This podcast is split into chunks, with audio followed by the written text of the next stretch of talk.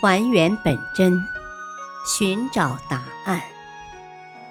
欢迎收听《中国历史文化十万个为什么》中华医药篇：《黄帝外经》为什么失传了？十八卷的《黄帝内经》从汉朝一直传到今天。而三十七卷的《黄帝外经》却不幸失传了。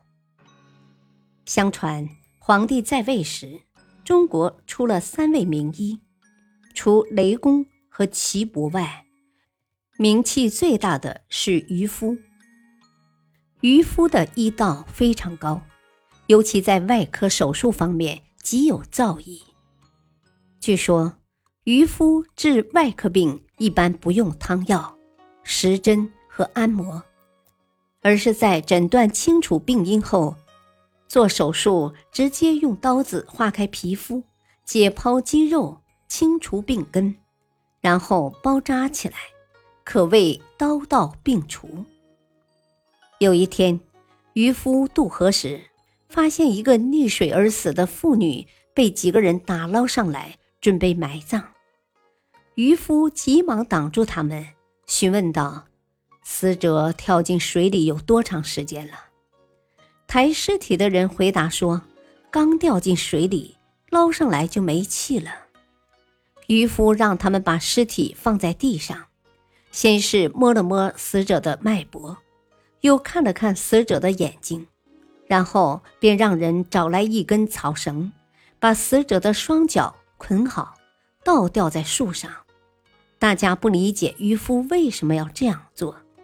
只见死者刚一吊起，就大口大口地往外吐水，直到不吐时，渔夫才叫人慢慢将死者解下来，仰面朝天放在地上。接着，渔夫双手在死者的胸脯上一压一放，一压一放，最后他拔掉自己的几根头发。